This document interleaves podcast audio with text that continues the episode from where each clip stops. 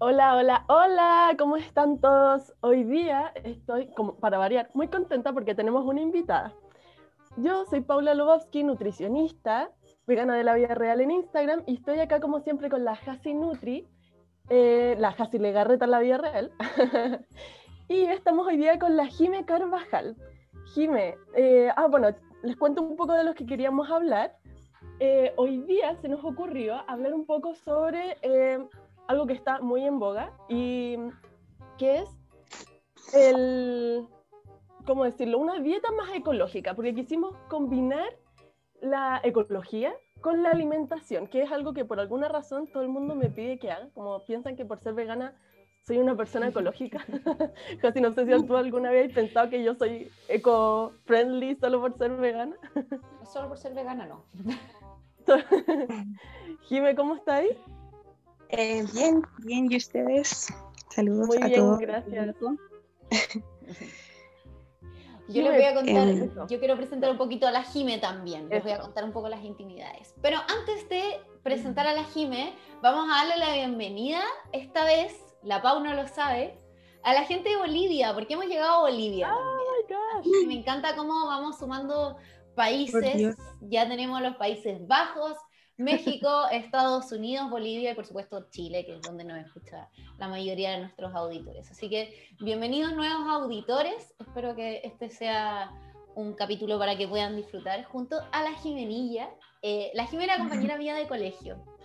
Y no sé si a alguien más le pasa en la vida, pero es de estas personas que uno ve salir del colegio y después admira en todo lo que hace. Eh, yo Ah. admiro mucho a la Jime. Eh, es demasiado bacán, demasiado seca. El, el título, Jime, la verdad, me, me cuesta. Así que ahí lo puedes decir tú, pero es seca y estudió todo lo que tiene que ver con la ecología y el medio ambiente y me ha enseñado mucho, pero siento que hoy día voy a aprender infinito, así que estoy muy preparada para aprender. Yo también tengo Eh, muchas Uy. preguntas. Sí, sí, tenemos muchas Es preguntas. que es demasiada información.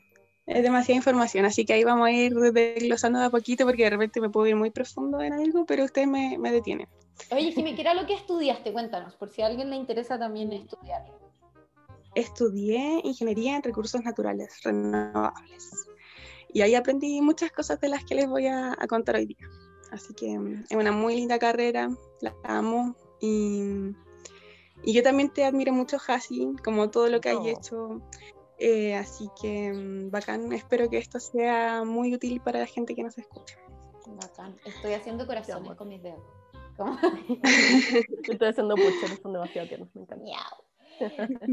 Entonces, bueno, ya, ya supongo que se imaginan, vamos a hablar de cómo contaminar el planeta. No, no, mentira. Todo lo contrario.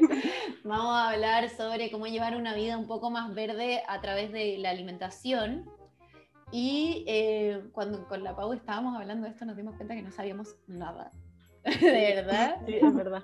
tenemos muchos vacíos. Antes de empezar a grabar, la Jime ya nos tiró un poco de información. Estamos totalmente Sí. aprendiendo. Realmente Eh, sí. Así que partamos por el primer tema. Que el primer tema van a ser un poco en general. ¿Cómo, ¿Qué tips? ¿Qué tips puedes tirar para alguien que, que está como recién partiendo? Eh, ya, eh, bueno, yo como respecto a lo que decía la Pau en un principio, yo comencé siendo vegetariana, eh, un poco por, por el tema más ambiental, más que por animales o cualquier otra cosa, siendo que después como que en realidad sentí que era por todo, pero en un principio sí fue por el medio ambiente, por los impactos que tenía la industria ganadera la industria de la carne, tanto rojas como blancas, los lácteos también, en, el medio ambiente. Entonces, eh, yo creo que el primer tip para hacer una dieta más amigable es como fijarse en la trazabilidad de los alimentos. Es decir, eh, desde su proceso de cosecha, cultivo, producción completo, eh, hasta el transporte, el empaque que utilizan los alimentos y finalmente cómo yo lo consumo. Y luego de eso, ¿qué hago con los residuos que me deja ese alimento? Oye, pero Jime, ¿y una persona normal cómo se puede fijar en eso? Lo mismo te iba a preguntar. Trazabilidad, Eh, me dejaste loca, me que- dejaste loca. Como, ¿Cómo tendría que yo investigar de todos los alimentos que consumo para ver eso? ¿O hay alguna forma un poco más rápida? Una aplicación. Eh, No, yo creo que es simplemente como empezar a ser consciente de lo que uno está consumiendo. O sea, em, tú compras una manzana y bueno, tú sabes que la produjeron, no sé, en el norte de Chile em, o en el sur, no sé, no tengo idea en verdad, eh, y que sufrió un proceso de transporte hasta llegar a, donde tú te la estás comiendo. Y, por ejemplo, si es que un alimento congelado también requirió de mucha eh, energía para ser congelado y para que finalmente tú lo consumas, porque esos productos eh, tienen una fecha de vencimiento súper alta. O sea, tú puede que lo hayan cosechado eh, un año y después de dos años recién se venza. Entonces, ahí tú te das cuenta de que en verdad eh, sufrió un proceso de refrigeración súper alto. O sea, para que tú después puedas consumirlo después de dos años, Y eso es súper heavy, y pasa harto con los lácteos, pasa harto con las frutas congeladas. Sí, sobre todo con, con, las carnes también. ¿Cómo? ¿Por qué con los lácteos? Porque los lácteos también se, se refrigeran por harto tiempo y tienen fechas de vencimiento altas. Entonces, eh, no, sé que los yogures no, pero ponte tú las mantequillas. Em, eh, las carnes también, las carnes tú las puedes consumir en harto tiempo, entonces eh, la energía que se gasta para que tú puedas consumir ese alimento finalmente es súper alta.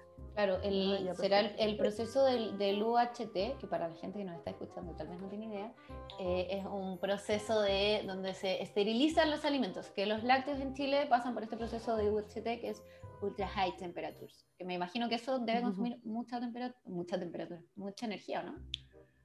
Claro, mucha energía. Y, y, bueno, finalmente el transporte. Bueno, esto está más relacionado con una pregunta que viene más adelante sobre la huella de carbono, pero eh, la huella de carbono uno lo puede ver entre lo que se gasta en energía en, transporte y en energía de refrigeración. Y, creo que para que uno pueda tener una, una, dieta más amigable, se tiene que fijar en, esto, en estas cositas.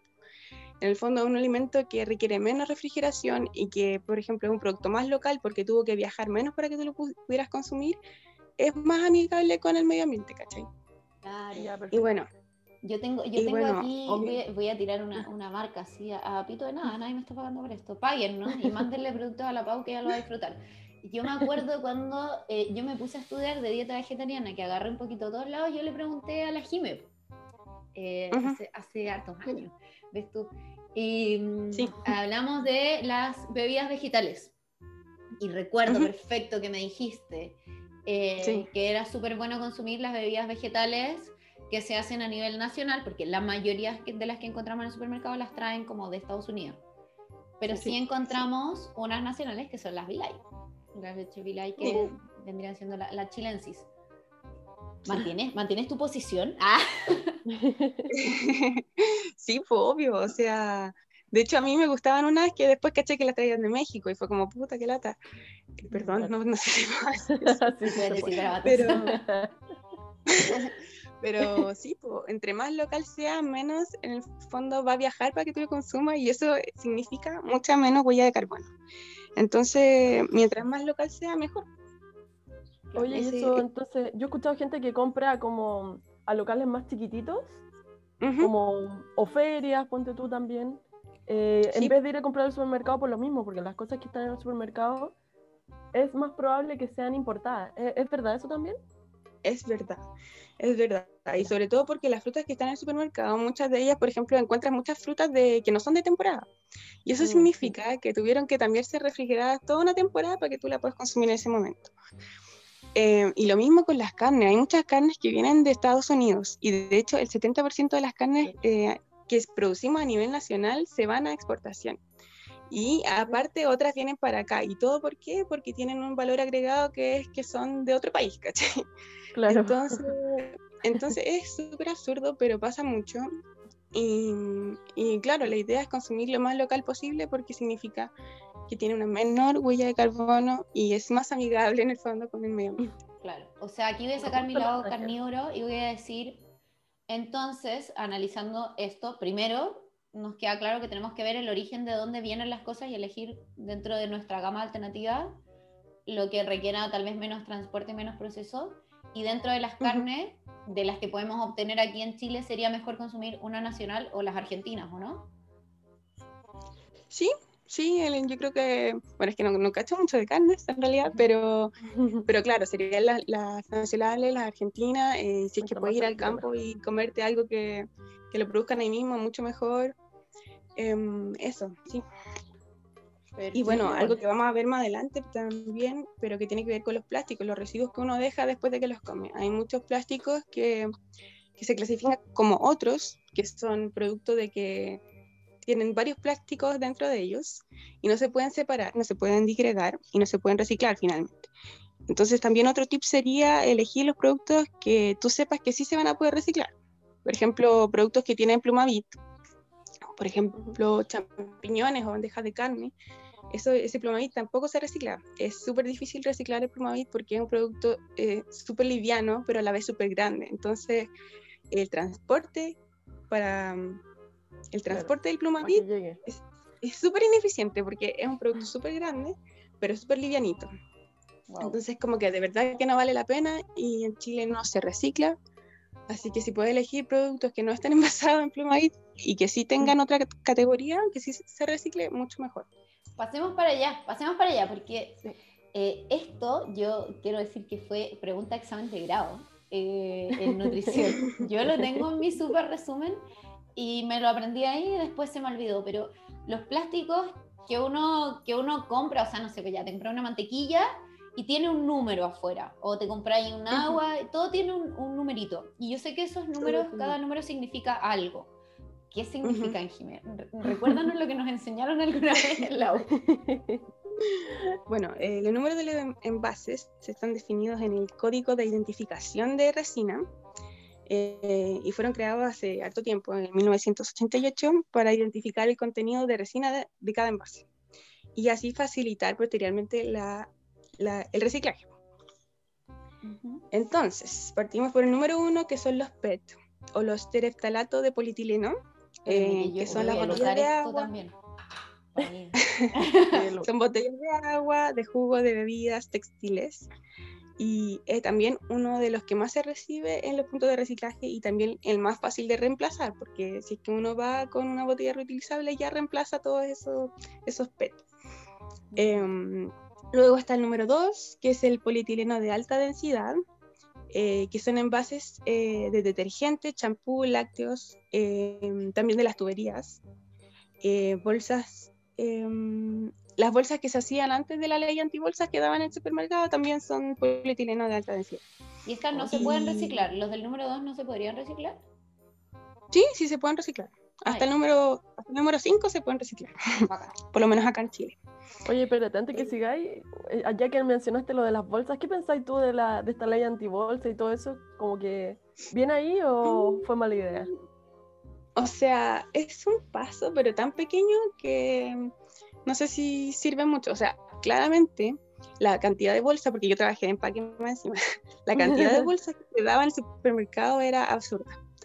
Y, obviamente la gente no la reutilizaba o a veces la reutilizaba para botar la basura y eso también está bien, ¿caché? Porque en el fondo igual no nos dan bolsas, pero ahora tenemos que comprar las bolsas para botar la basura. Y aparte de eso, todos los alimentos que compramos en el supermercado, la mayoría sí vienen en envases plásticos, entonces es como un, un mini cambio a la, a la, a la conciencia de la persona, pero es igual ayuda como en el sentido de que la gente está generando conciencia ambiental. Y creo que en ese sentido igual es un buen primer paso. Creo que es como el símil a la ley de etiquetado. Sí, puede ser, como el primer paso antes de... Porque igual, es verdad, mi, yo igual siento que me pasó eso, que dije, ya, bueno, ya se cambia la cuestión, se me olvida siempre, bueno, se me olvidaba la bolsa siempre cuando iba al supermercado, ya no voy porque estoy encerrada. Em, pero claro, a partir de eso empecé como a pensar, oye, igual, imagínate la cantidad de bolsas que gastábamos. Después tuve la oportunidad de ir a Brasil y allá te daban bolsas y yo no podía creer la cantidad de bolsas que me estaba llevando por comprar algunas cosas. Y decía, oye, imagínate todo el plástico que gastamos y yo después traduje eso, como lo expandí como a nivel país Chile, y fue como, oh, brígido. Brígido, brígido, brígido. Yo jamás había reciclado una de esas bolsas, onda. La usaba para la basura, po. Sí, y ahora igual trato de comprar las bolsas como estas que son ecológicas. Biodegradables. Plástico re- reutilizable, biodegradable. Claro, las que son Pero- como verdes. Son Claro, un Verde pero- sucio, no sé cómo decirlo. Pero igual es, es difícil encontrarlas, según yo. Yo las busco y me cuesta. Pero creo que Sí, no, no están en todos los supermercados. No están No. en todos los supermercados. Creo que muchas bolsas que yo veo son reutilizadas, como, o sea, Mm, eso. como, Como hechas a partir de plástico reciclado, claro. ¿o no? pero no ¿O me estoy biodegradable. equivocando? Sí. Sí, igual hay unas bolsas de estas típicas que se reutili- eh, bolsas reutilizables que no son reciclables. Y ahí igual entramos en otro claro, problema porque al final eh, si se rompen, hay algunas que se rompen súper fácil, no se pueden reutilizar y se tienen que ir a la basura. En cambio, las que daban anteriormente en el supermercado sí se, sí se reciclaban porque eran del, del número 2 de los plásticos, de los polietilinas de alta densidad. Entonces Mm. igual se reciclaban, ¿cachai? Y el Claro. problema de que ahora no todas las bolsas que son reutilizables se reciclan. Yo recuerdo que- cuando, cuando trabajaba en Corner Shop, eh, las bolsas que entregaban al, al principio en Corner Shop, las plásticas grandes, las tuvieron que sacar en un minuto por eso mismo, pues, porque no cumplían en el fondo con, eh, No eran reciclables. con ser reciclables. Para que se hagan una idea, como las que eran antes, los que pedían Corner Shop Ujú. antes, hace como dos años, eh, esas grandes no se podían reciclar.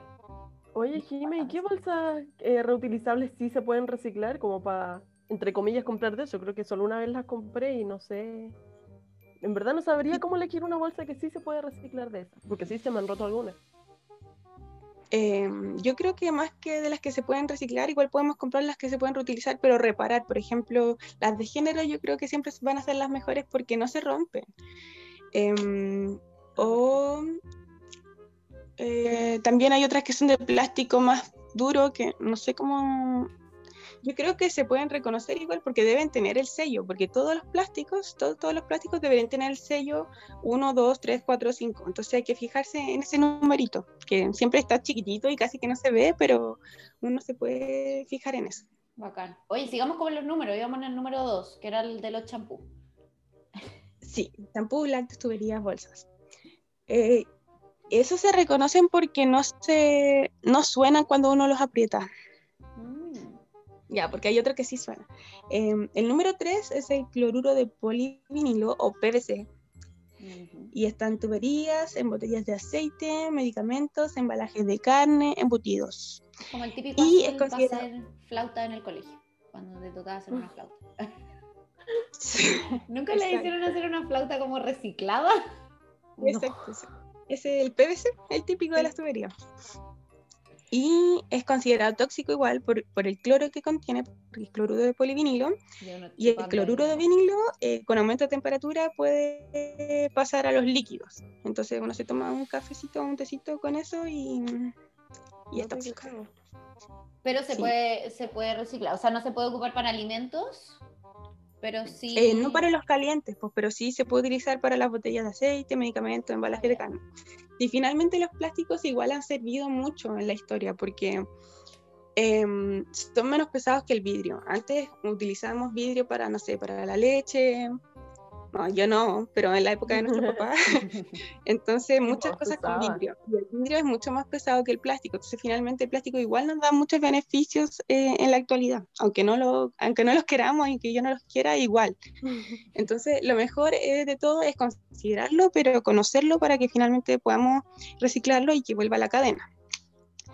Em, después, el número 4 es el polietileno de baja densidad y son los envases flexibles, como los aderezos de la mostaza, ketchup, los alimentos congelados también vienen en este plástico, em, los vasos para el café, el papel alusa, estos son como los de, los de baja densidad y que no suenan cuando uno los aprieta. Ya, ojo, los vasos para el café, no los de Plumavit, o esos que son como de... Sí, no, no los de Plumavit. Yo pensé que ninguno de esos vasos se podía reciclar. Eh, sí, pero igual hay que limpiarlo siempre. Ojo, que todos estos plásticos se pueden reciclar, pero limpios. Eh, y el número 5 es el pro- polipropileno, que son los envases de yogur, los envases de sushi. Estos sí suenan cuando uno los aprieta. Eh, los envases de las tortas que compramos de repente en el súper. eh, envases desechables, como los típicos envases desechables, los cubiertos. Eh, las bombillas y las tapas de bebidas. Ah, las bombillas sí se podrían reciclar entonces. Eh, sí, sí. Y es polipropileno. Eh, limpias, sí, po. Mira. Limpias se podrían reciclar.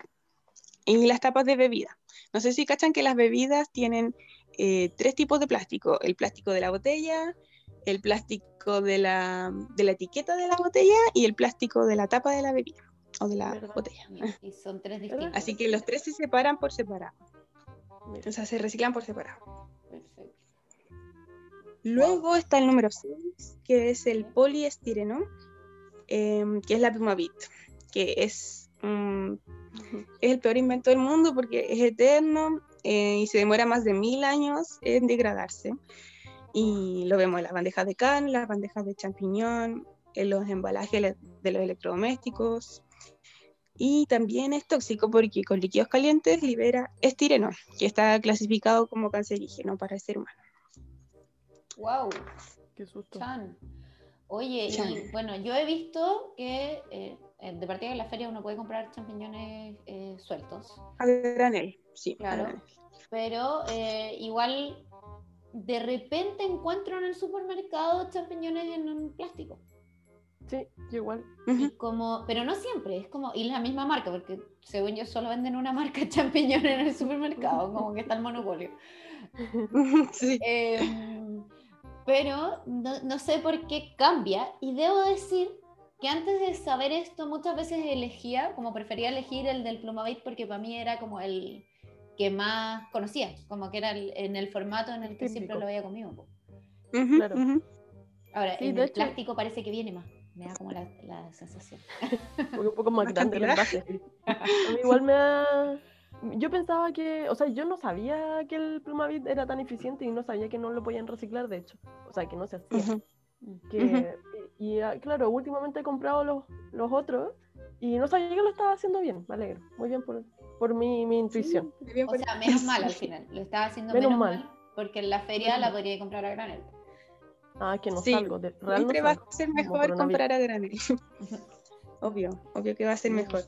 De hecho, bueno, ese también otro tip que no lo di, pero es mu- muy, muy bacán. Eh, hay, hay muchos emprendimientos actualmente que buscan eh, vender a granel como sin envase, Sí. por ejemplo, conozco. Y bueno, en La Vega yo antes iba harto, pero ahora con la pandemia ha sido más complicado. Pero comprábamos todo a granel, las legumbres, eh, los frutos secos, em, los granos como la quinoa, el, el cuscús, todo. Sí, y eso siempre al final va a ser, va a ser mejor. Y para escaparme un poquito también de los alimentos, también hay productos como champú, limpiadores, detergentes que también se pueden Ah. comprar a granel y sin plástico, Sí, como los Sí, champús sí. sí, hay otros que también venden en envases, pero envases reutilizables, que lo, que los rellenan, como el refil. Eso también Sí, está, eso. está surgiendo ahora. Sí. Sí. Bacán. Sí, hay mucha más conciencia. Después del 6, y el ¿hay último que me falta es el 7. El 7. El 7 es el peor. Ese sí es el peor porque no se recicla. Y mm, no se son los que no clasifican en ninguna de las categorías anteriores porque incluyen varios tipos de plástico Mm. y los daños no se conocen porque no se conocen las resinas que contienen y por lo tanto no se reciclan. Y igual hay varios productos en el mercado que todavía tienen ese, ese sello, que es como un 7 y al lado sale la basura, como bótalo, porque no se recicla. Tengo muchas cosas de plástico acá y como que quiero, quiero mirarlas todas, pero nada está como en su, en su envase original, pues entonces no tiene el numerito. Oye, ¿sabéis que yo sí tengo cosas plásticas acá y realmente hay veces que no les encuentro el número? De hecho, ahora estoy mirando un envase de una cuestión y Ujú. no, no tiene número. Y me ha pasado muchas veces que simplemente no le encuentro el número y me he encontrado en la, como en el punto limpio pidiéndole Ujú. ayuda al gallo del lado, como, oye amigo, disculpa, ¿me puede ayudar? Si es que no sé qué número es esta cuestión. Y ahí, por suerte, siempre ha habido alguien que me pueda decir como, oye, este número es tanto y aquí en este punto limpio no, no se recicla ese, ese plástico o, o no sé, una vez había una galla que me, me explicaba lo de los cartones, si tiene pulpa, si, tiene, si no tiene pulpa, no sé qué. Y, pero he tenido suerte nomás. Pero, pero no es tan fácil reciclar acá, a mí jamás me enseñaron a reciclar, nunca, nunca. Oye, y Ahora en el colegio dice que lo están enseñando. dentro, dentro de lo mismo, es que acabo de darme cuenta, mi, mi botella de agua es número 5 y dice abajo libre de BPA. ¿Qué es el BPA? Me preguntas a mí, yo no sé. Vaya, ok. No, ser algo no, tóxico, O sea, pues, sí sí. sé, sí sé que es algo tóxico que se libera con los líquidos calientes también, el BPA, Ah, ya. pero no sé exactamente la sigla ni qué significa. Eh, Ya, y ahora solo sé que todas las botellas que uno compra, las reutilizables, tienen ese sello, pero, pero sé que parece que a las que vendían antes sí tenía y era tóxico. Claro, tal vez no podéis como rellenar, tal vez las otras botellas plásticas que no son reutilizables, eh, como la que tiene la Pau en la mano, que es como una botella de agua, tal vez esas pueden tener BPA. Y sí, Claro, pues, yo, yo entiendo que es como alguna especie de, si alguien nos quiere educar, somos a- aceptamos la información. Aquí voy a chamullar. Como una especie de residuo de algo que queda después en la botella y si la rellenas lo empezáis a consumir y eso es tóxico. Sí, po, sí, po. Mal, mal ahí, pues, porque se supone que uno tiene que reutilizar y eso lo impediría. Cualquier persona que tenga información adicional y nos la quiera dar por interno, muy bienvenida, porque Claro. ninguno sabe exactamente qué. Oye, pasa y, y con las bolsas también pasó que muchas marcas que vendían cosas en, en productos plásticos que me imagino que se podían reciclar en su minuto, eh, también lo cambiaron por cosas de papel o de cartón. Sí, es verdad. Eh, mucho.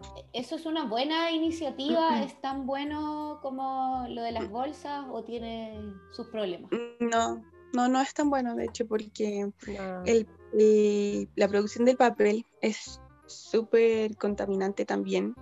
En el sur de Chile, en- sobre todo en la región de Biobío, tenemos la celulosa, la gran celulosa Arauco, que mm, es súper heavy como lo mucho que degrada la industria del papel, el, el medio ambiente, eh, los bosques que se han destruido ahí, que son obviamente irrecuperables porque mm, eh, plantan pino, plantan, bueno, sobre todo pino, eucalipto, pero sobre todo pino para luego eh, producir, producir papel o cartón. Y luego también la industria, o sea, aparte queda lejos y como sabemos que Chile es un país súper centralista, em, Mm. el transporte también eh, contamina caleta. Entonces, finalmente, la industria del papel, al menos en Chile, no es para nada ecológica. Y, y reemplazar el plástico por el papel tampoco lo es. Entonces, eh, ambas, ambas industrias son igual, yo creo que de contaminantes. De hecho, diría que la del papel parece que una vez fui a una charla y al parecer el papel es incluso más contaminante que el plástico en el proceso de producción, porque en el proceso de lo que deja, obviamente es biodegradable y todo lo que sea, pero igual el proceso de producción es muy contaminante, mucho más que el, el plástico. Estoy en shock. Entonces, en shock. Estoy en shock. entonces preferir una bolsa de papel a una de plástico, que una de plástico al menos sí se puede reciclar, eh, es casi como lo mismo al final. Wow. Oh. Yo, O yo- sea- o sea, sí. Dale, Sí, dale. tengo, tengo la sensación de que ahora básicamente no me puedo mover sin contaminar. y es un poco así, porque los humanos somos la especie más, la más peor. La- terrible, la más terrible. La que más daño le ha hecho al planeta, definitivamente. Sí. Oye, yo, yo estaba pensando en, en un, un lugar de sushi que me gusta mucho a mí, que con las bolsas y este año sobre todo cambió todas sus cosas plásticas por cartón o papel y yo decía, ay, qué bacanes son. Entonces no son tan bacanes. Yo creo que tuvieron buenas intenciones, pero ¿cuántas personas saben lo que la Jime nos acaba de decir? Aparte de nosotras y todos los que nos están escuchando. Claro, que ahora están muy educados. Y, o sea, igual si es que el papel no se llega a contaminar en el proceso, igual se puede reciclar. Pero el proceso de producción es súper contaminante y eso yo creo que la gente no lo sabe. Claro. Y más encima que también un poco de lo que conversábamos antes, que nos contaba la Jime, que eh, los envases plásticos y parece que también los de cartón, si es que se, se ensucian con comida y esa comida es grasa, tampoco se puede reciclar, como que contamina el proceso de reciclaje y básicamente dejarla embarrada en la planta de reciclaje, algo así me imaginé. Eh, sí, es un poco así. O sea, igual en la planta de reciclaje eh, se supone que hacen una limpieza antes de reciclar. Pero claro, lo que pasa es que eh, estas grasas que tienen, que quedan en como trazas de grasa en, los envases, sobre todo cuando no las limpian o, en los cartones donde no se puede separar, em, en el proceso de reciclaje se utiliza agua que es incompatible con esta grasa y con estos aceites impide que se separen las fibras del material a reciclar. Por lo tanto, eh, quedan en el fondo como agentes contaminantes de los otros productos que sí están limpios. Entonces es súper contraproducente al final tirar, tirar, un producto con grasa junto con los otros que, que están limpios y que sí se pueden reciclar. Wow, Así que hay, que hay que separarlos y hay que botarlos porque no se pueden reciclar. Oye, eso es súper importante. Cuando hablamos de, del aceite que se ocupa para, para cocinar, eh, que en algún capítulo lo mencionamos, ese no se puede tirar eh, por, por, el lava, por el lavaplato, pero tampoco no, no, se puede en el fondo tirar en, en una bolsa con, con, lo que vaya a reciclar o algo de eso. Al menos yo lo empiezo a juntar en una botella plástica o de vidrio y después, chao, a la basura, a la basura de los desechos. Pero sé que también hay gente que recicla ese aceite, ¿no? Sí, sí, sí hay, sí hay emprendimientos que reciben ese aceite. De hecho, yo donde estaba trabajando antes, en, en Buchef, eh, en la ingeniería, de, la Facultad de Ingeniería de la Chile, eh, recibían, eh, bueno, yo llevaba todo, porque ellos te daban un balde para que tú lo llenaras con tu residuo orgánico y hacían compost con, ese, con esos residuos y aparte recibían también el aceite el aceite que uno ocupa para la cocina. Yo lo llenaba, o sea, se puede como juntar en un frasquito de, vidrio o, de plástico también. Eh, cada vez que uno cocina y queda ahí el aceite sucio, claro, usado, y, vas llenando la botellita y, hay puntos que sí la reciben. En este momento no, no, sé cuáles porque yo le llevaba a ese punto, pero, pero sí hay. Hay que, hay que buscar ahí. Sabemos entonces que podríamos ir a Buchef a, a dejar nuestro aceite. Sí, sí. ¿Cualquier persona puede ir? Eh, es que en este momento por la pandemia no sé cómo está la cosa porque como la universidad está cerrada, pero, pero hay muchos puntos que en este momento están haciendo reciclaje y eso lo ocupan para hacer biodiesel, lo ocupan para hacer jabón. Hay un emprendimiento que conozco de jabón que después se lo voy a dejar. Ah, lo podemos dejar ahí en la descripción. sí. Pero eso. Oye. Para que lea la eh, descripción. Oye, y entonces también, por ejemplo, todos los envases de mayonesa, tampoco, o sea, chao, y ahí he visto algunos que, que los envasan en vidrio. ¿Es mejor eso o tampoco? En el vidrio, es que el vidrio sí, pues el vidrio es más fácil de limpiar, eh, porque uno le puede poner agua caliente eh, lavarlo harto bien, bien, bien, bien y al final no va a contener las trazas de, aceite que sí quedan pegadas en el plástico y en el papel. Ah, ya, perfecto. Entonces, espérate, ¿y ahí yo tendría que lavarlo en mi casa y llevarlo o lo lavo en mi casa así piola y allá después hacen todo el proceso bien? O sea, tú estás hablando de, reciclar el aceite, ¿o no? Estoy hablando de reciclar los envases de vidrio que venían con aceite. Ah, los envases de aceite al final. Claro, los envases. Sí, habría, sí, pues tú tienes que limpiarlo en tu casa. Pero así como con detergente y toda la cosa, o ellos allá lo hacen? No, ellos no hacen eso. Ellos solamente como que en los centros de acopio de reciclaje separan. Y, se, y ahí separan lo que, lo que está limpio de lo que no. Y también mm. porque la gente se equivoca harto al, al segregar los plásticos, entonces ellos vuelven a hacer un, un segundo barrido y claro, y claro pues ahí sí, si es que ven em, envases con aceite, los separan.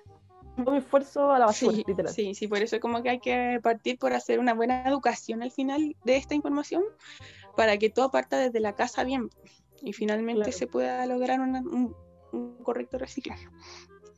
Oye, sí, que brillo. Estas cosas a uno no se las explican. Yo sé que en algunos colegios donde estuve haciendo talleres estaban haciendo talleres de reciclaje y eso, y yo pensaba, estos niñitos chiquititos deben saber reciclar mucho, mucho mejor que yo. O sea, seguramente todas las cosas que yo reciclar, muchas de ellas terminaron literal en la basura por no saber estas cosas. Quizás cuánta gente la ha pasado. Qué, qué, pena. Sí, pasa mucho y, lo peor es que tampoco nos podemos confiar en los niños porque los niños son niños y son y cuando ellos recién sean grandes nosotros igual tenemos que como actuar ahora para que hayan cambios en el planeta mm. y no podemos dejarle todo a los niños, que como que siento que uno de repente dice los niños son la esperanza, pero en verdad no lo son porque cuando ellos ya sean grandes ya van a, ya va a estar la cagada en el mundo, entonces ah. los cambios tienen que ser ahora desde nosotros que somos los adultos. Sí, entonces vamos a tener que hacer talleres de, de, de ecología, como para adultos también. Para enseñarnos. Porque yo, te juro que estoy, trato de interiorizarme cada vez más y en serio yo no sabía nada de esto. No, estoy... Era más ignorante de lo que yo pensaba. Estoy sintiéndome mal por todas las veces que intenté reciclar, como que siento que fueron puros intentos fallidos. Oye, te, te quería preguntar por el Tetra Pak también, Jimé. El Tetra Pak. Em, el Tetra Pak también se está reciclando. hay un problema con el Tetra Pak porque ocupa mucho volumen. Eh, y hay hartos productos que se venden que son Tetra Pak, sobre todo las leches, algunas conservas. Y como que los puntos de Tetra Pak han tenido problemas eh, por la cantidad de volumen que han recibido. Entonces, em, es que lo que pasa es que es como el único cartón como fácil de identificar. Lo único que estoy segura. dale, dale. Sí, pero también eh, no es solo, no es como cartón, pues, es como un aliado como entre cartón y, plástico. Entonces se separa distinto y, em, y eso, pues, pero al final igual se recicla como otro tipo de, de, envase, al final. ¿Y si pero no sé si tienes otra pregunta. Me acuerdo, Yo me acuerdo cuando éramos más chicas que habían comerciales como sobre el uso de Tetra Pak, que ahora ya, ya no existen esos comerciales. Em, yo me acuerdo. Y nada, hay que, hay que lavar, como que hay, recuerdo que era solo las leches. En ese tiempo solo eran las leches y que había que lavarlas súper bien. Y ahora tenemos las conservas también de, en general de las legumbres, que también vienen en Tetra Pak y no se me está ocurriendo otra cosa. Solo pienso en eso. Las cremas ese tipo de cosas ah, también. Las cremas de leche. Sí. Eh, o vegetales. Las vegetales también vienen en, ah, en, en Tetra Pak. Y claro, pues, claro, lo, lo, cortáis. Se supone que uno tiene que abrir todas las cositas, como todas las aletitas, lavarlo y, y abrirlo, creo que también. Hay algunas, hay algunas que vienen con como con la rosquita de la tapa y esa tapa se recicla junto con el Tetra Pak. Yo creo que mucha ah, gente no sabe eso, pero se reciclan juntos, son del mismo tipo. La de las cajas de leche. Sí, sí. Yo pensé que se, había, que sacarla. Yo pensé que había que sacarla. Sí, claro. Sí. yo, creo que en algún momento se dijo eso, pero no. Finalmente son el mismo tipo de, de, material, así que se reciclan juntos. Bacán. Oye, qué buen dato. Hoy eh, me encanta. Pasemos al siguiente tema. ¿Cómo, ¿Cómo, crees que nosotros al comer, que ya lo mencionaste un poco en los tips, podríamos empezar a reconocer nuestra, nuestra huella de carbono? Yo sé que ya lo dijiste, em, pero también cómo reducir en términos prácticos, como para alguien que esté partiendo y, y en serio como que no, no tenga la posibilidad tal vez de hacer todos los cambios hoy día ¿cuál será el más efectivo? O el más fácil también, para partir. Los alimentos que se pueden reducir, eh, yo creo que, mm, que, la carne. O sea, yo creo que obviamente no todo el mundo va a decir ya ahora dejo la carne, pero sí se puede reducir. Y, y bueno, es que en realidad el impacto de la industria de la carne es muy heavy porque mm, voy a, voy a hablar un poquito de esto, me voy a explicar un poquito, pero porque es como largo el proceso y en toda su cadena es súper contaminante. Bueno, por lo menos en Chile, gran parte de nuestro bosque nativo de la zona centro-sur fue, fue destruido para generar praderas para los animales, para el ganado, para los chanchos, para las vacas. Y en el fondo fue, en primer lugar, destrucción de bosque nativo y en segundo lugar, ocupación de un espacio súper grande, porque el ganado requiere un espacio muy grande. Y no sé si saben, pero por ejemplo, para alimentar este ganado se hace en cuadrantes o en, forma de rotación, es decir, como una hectárea se divide en cuatro para que el ganado esté primero en un cuadrante, se alimente, y luego pase el segundo, se alimente, al tercero y así. Y mientras este el ganado se está alimentando del primer cuadrante, los otros, tres cuadrantes tienen que estar eh, siendo regados, se tienen que mantener para que después estos animales pasen a, en el sistema de rotación. Entonces, aparte de que están ocupando un espacio muy grande, están ocupando mucha agua. Este alimento al final lo consumen ellos y además también necesitan mucha agua para bebida, para bebida y comida. Entonces, ocupan espacio que fue, fue destruido. Luego ocupan mucha agua para bebida y mucha agua para producir su forraje.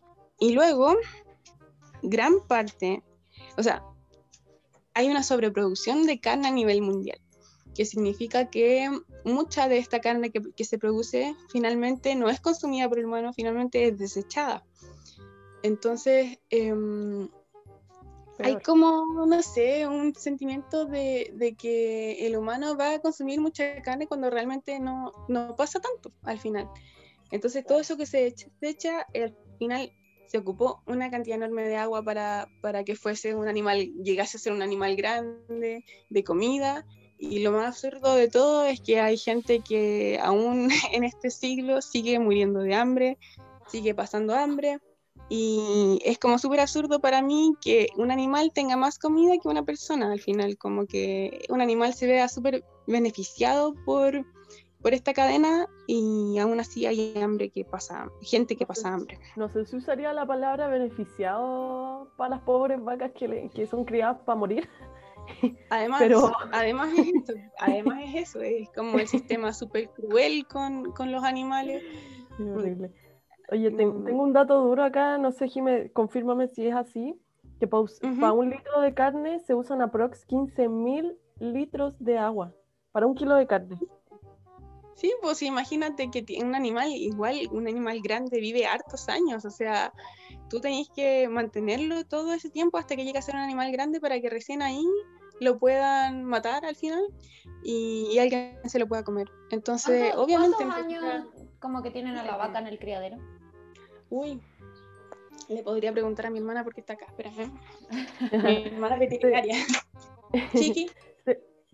Según yo no son tantos, tantos años, los pollitos menos.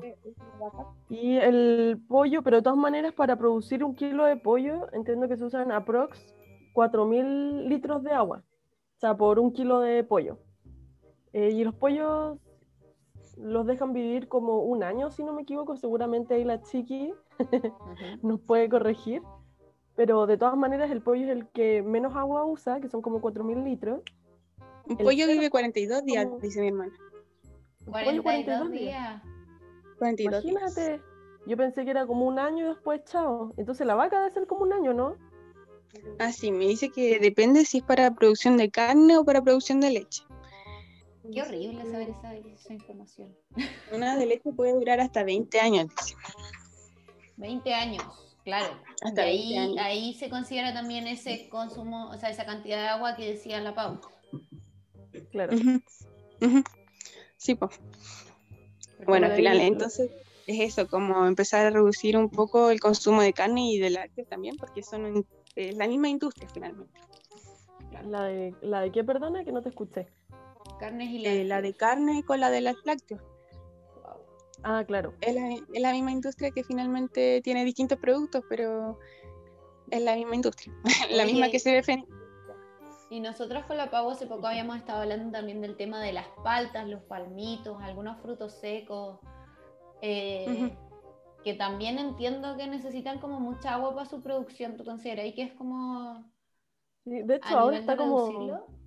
Ahora está como de moda eh, evitar el consumo de palta por el impacto ambiental o el uso de agua que tiene que mantener y, eh, y producir estos eh, las paltas, producir. Bueno, las plantas producen la palta, pero, pero bueno, se entiende. pero sí, o sea, de hecho, por lo mismo ahora en este momento está muy cara la palta porque el año, los años de sequía hacen cada vez más difícil eh, que la palta sea la palta que uno come. Pues la palta Hass eh, tiene un consumo muy alto de agua, más que la palta chilena. Y, y finalmente sí, consume mucha agua. Para producir un kilo de palta es mucha agua. Entonces, eh, yo creo que finalmente en unos años más no vamos a tener palta, derechamente. Igual derechamente, porque aparte se produce acá en Petorca, en Petorca mm. está, está seco, o sea, la gente en Petorca no tiene agua, pero para los paltos sí hay agua. Claro. Es como raro. La industria privada. Volvemos, y volvemos a, lo mismo que decíamos antes, pues hay hambre en el mundo, pero estamos sobre engordando las vacas. Hay sed en Chile, pero seguimos produciendo palta. Sí, pues, hay gente que no tiene, no tiene acceso a agua potable. Mm. El mismo Petorca, ahí se bañan como cada tres días, no tienen agua, la gente no tiene agua. Eh, los pozos están secos. Pero para las paltas hay, hay agua, hay estanques con agua, con mucha agua. Eh, pero aún así es cada vez más difícil producirla, así que yo creo que sí, cada vez va, a bajar el consumo. Acá tengo el dato, Jimé, seguro que me, puede, me puedes corregir si es que está mal. Eh, tengo que para un kilo de palta se necesitan 2.000 litros de agua, que es 10 veces más que para los tomates o, otro, u otros productos. Em, o cuatro veces más que para las naranjas, por ejemplo. Entonces, eh, claro, si bien dos litros es harto, no se compara con los 15.000 de la carne. Y como ni los 4.000 del pollo. sí, yo de repente siento que igual nosotros nos castigamos mucho los vegetarianos veganos con esos datos, o sea, como con reducir, reducir consumo de, de, alimentos que al final son muchísimo menos contaminantes que la carne. Sí, claro. sí es verdad.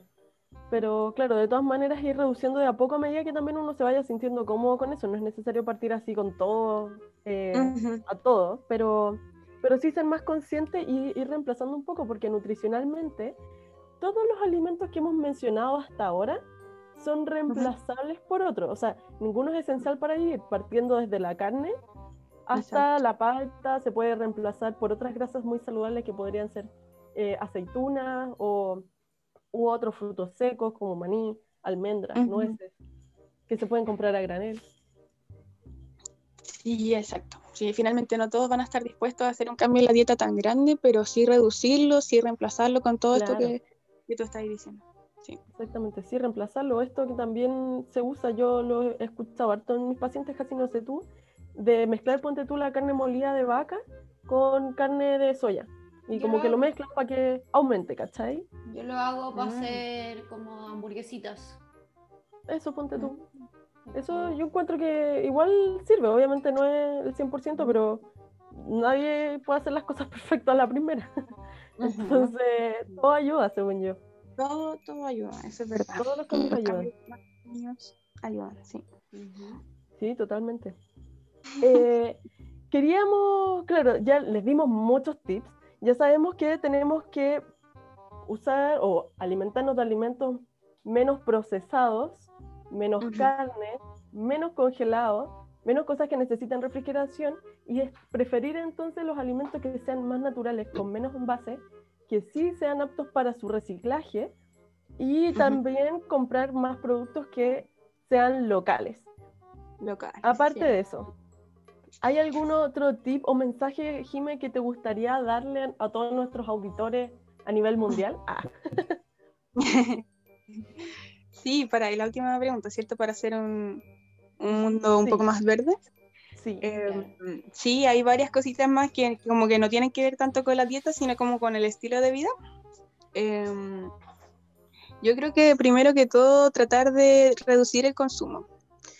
Chile es uno de los países más consumistas, eh, que más consume cosas, que más compra cosas en América Latina. Es casi como Estados Unidos.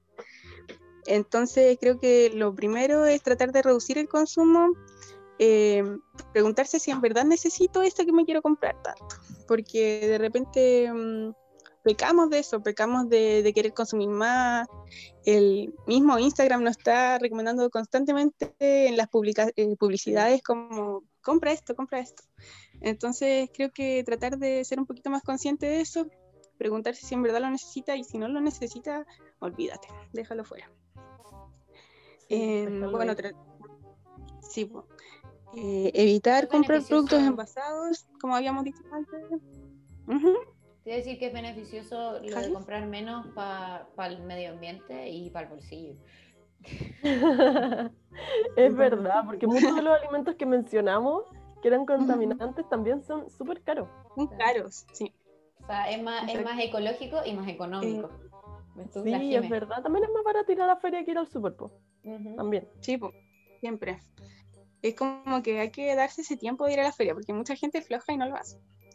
Em, evitar comprar productos envasados, comprar a granel, como habíamos dicho. Eh, a veces comprar, eh, cuando uno compra muchas cositas chiquititas, ocupar una bolsa, ¿para qué va a ocupar millones de bolsas para cositas pequeñas? Em, reutilizar los envases, las bolsas, las botellas, las cajas o los transportes que son innecesariamente que uno los hace en auto, que podría perfectamente hacerlo a pie, hacerlo en bicicleta eh, o tomar el transporte público, porque en realidad eh, transporta mucha más gente que si tú haces un viaje en auto súper largo. Al final eso también. Eh, ahorrar consumo de energía eh, en los electrodomésticos, por ejemplo, usar la lavadora a su capacidad máxima, no solamente con cositas pequeñas. Em, eh, no sé si ustedes saben, pero, y no sé si tampoco están trabajando en un lugar con aire acondicionado, pero reducir un grado más en el aire, eh, en el aire, chucha. Acondicionado. En el aire en el aire ¿En serio? acondicionado Brigio. ahorra entre un 5 y 8% de, de electricidad. ¿En serio? Entonces, mientras... ¿Qué cosa? Oh, y yo que ando con el aire acondicionado todo chancho. Un solo grado hace pues, o la sea- diferencia. Y, y un grado ahorra 5 a 8% de electricidad. Entonces, mientras más cercanos estemos al, a la, la temperatura ambiente, mejor. Claro. Pero de verdad que el aire acondicionado ocupa mucha, mucha energía. Eh, bueno, también obviamente ocupar eh, ampolletas de bajo consumo, desconectar los aparatos electrónicos cuando no lo estamos ocupando. Eh, y otra cosa que también considero súper importante es la industria textil. Em, la industria textil, pucha, de toda la ropa que se ha creado en el mundo, deben ser montones y montones de ropa que al final terminan sin utilizarse en, basureros o qué sé yo. Y ahora hay hartos emprendimientos que están, están recibiendo ropa que no se utiliza, que ropa eh, tanto en buen uso como en mal uso, o hasta retazos de ropa, retazos de género, como Ecositex. Ellos pueden seguirlos en Instagram y, y mandar la ropa para allá, la- cuando no están utilizando la ropa. Oigan, Elaboran lago de ropa reciclada. Les quiero dar Sí. un dato en, en relación a las telas. Si se acuerdan, nuestra, en, en nuestras primeras dos invitadas, eh, en el capítulo de Mover la Cuerpa, eh, la Ángeles, que era la profe de Paul, eh, ella tiene un emprendimiento, se llama Taller 608 en Instagram y utiliza retazos que ustedes le pueden ir a dejar para hacer mascarillas, colets y otras cositas en las que está trabajando. Buena. Hermoso. qué bueno. Sí, no, muy bien. Hay, hay muchos emprendimientos. Yo también estaba buscando ahí el emprendimiento para poder dárseles. Seguramente va a quedar ahí en, en la descripción. Que también hay personas que te vienen a buscar la basura orgánica para eh, hacer compost, que es algo que a mí me ha Ah. costado mucho porque soy vegana y realmente la- la- mis contenedores se llenan Ujú. muy, muy rápido. Entonces, no, simplemente no, algo en mi casa es inviable. Entonces Hay también hay gente que viene a buscar hay las una cosas. marca que yo conozco de eso. Se llama Sí. Carubac con K. Claro, entonces te vienen, la gracia es que te vienen a buscar la- los residuos y se los llevan. Que también es maravilloso porque también los residuos orgánicos generan eh, muchos gases contaminantes. Sí, po, metano, harto metano. Claro. Y después te llevan las lombrices también. como- o sea, como Sí, hay hartos de esos. Hay uno que se llama Señor Compost, hay otro que se llama Namuntu, que ellos, eh, o sea, utilizan la lombricultura también.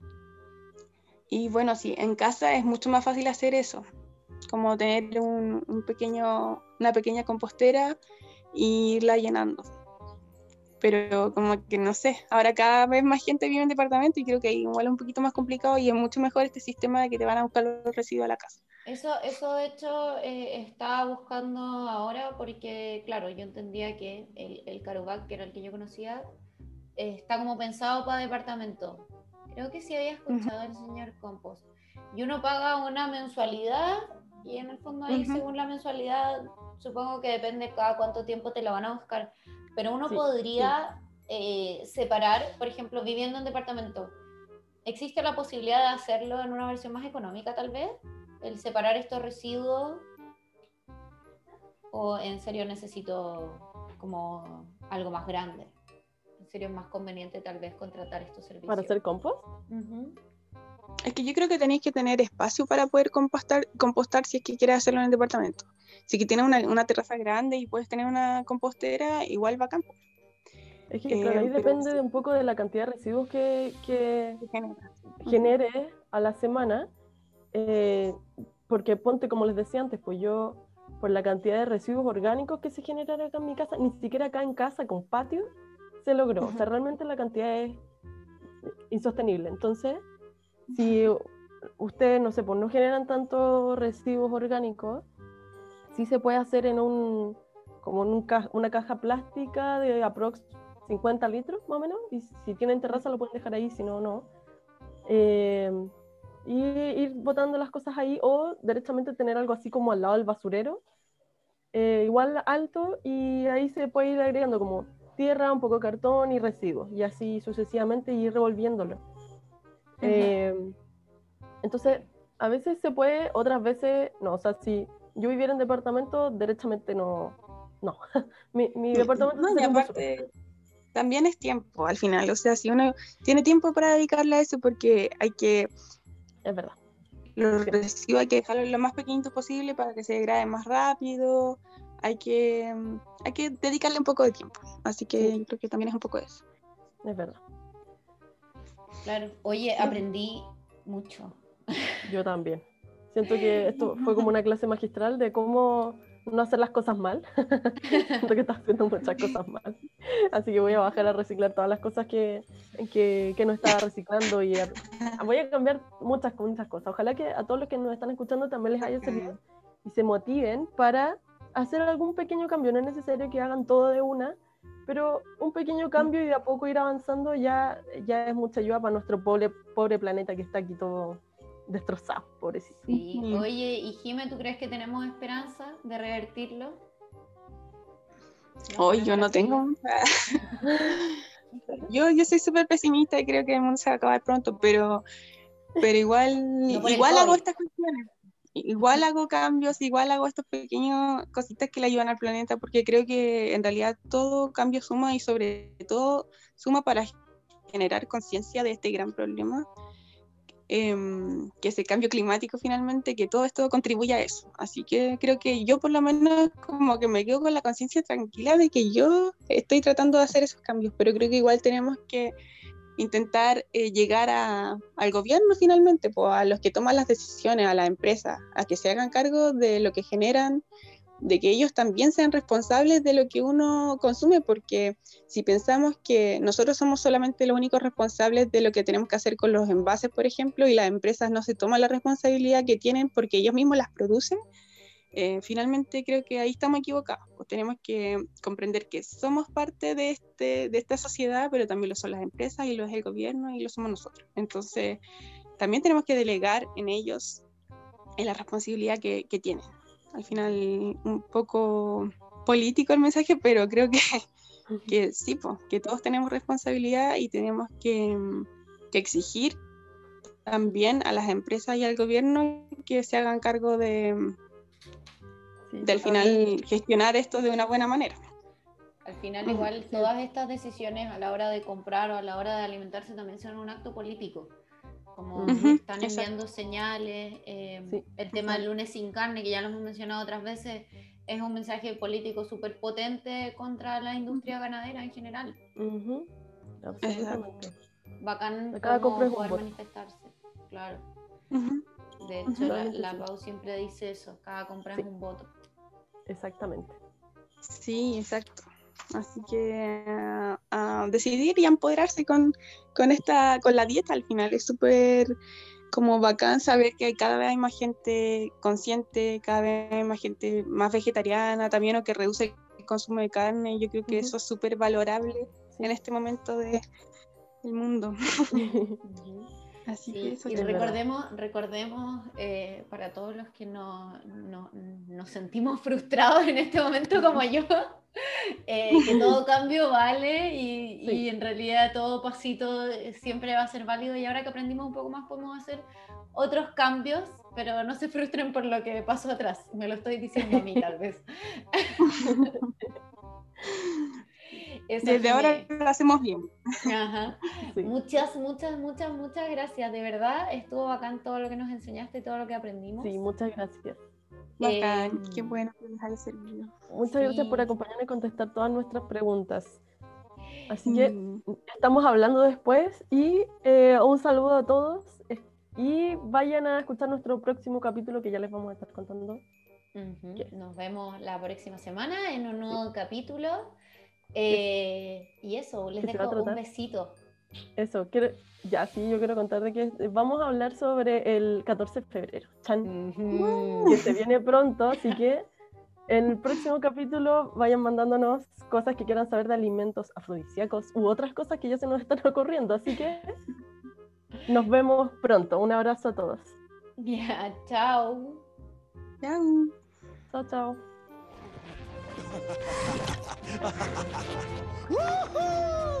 ¿Fallaste? ¿Fallaste? Ajá, ajá, ajá. Ya no cenaste hoy.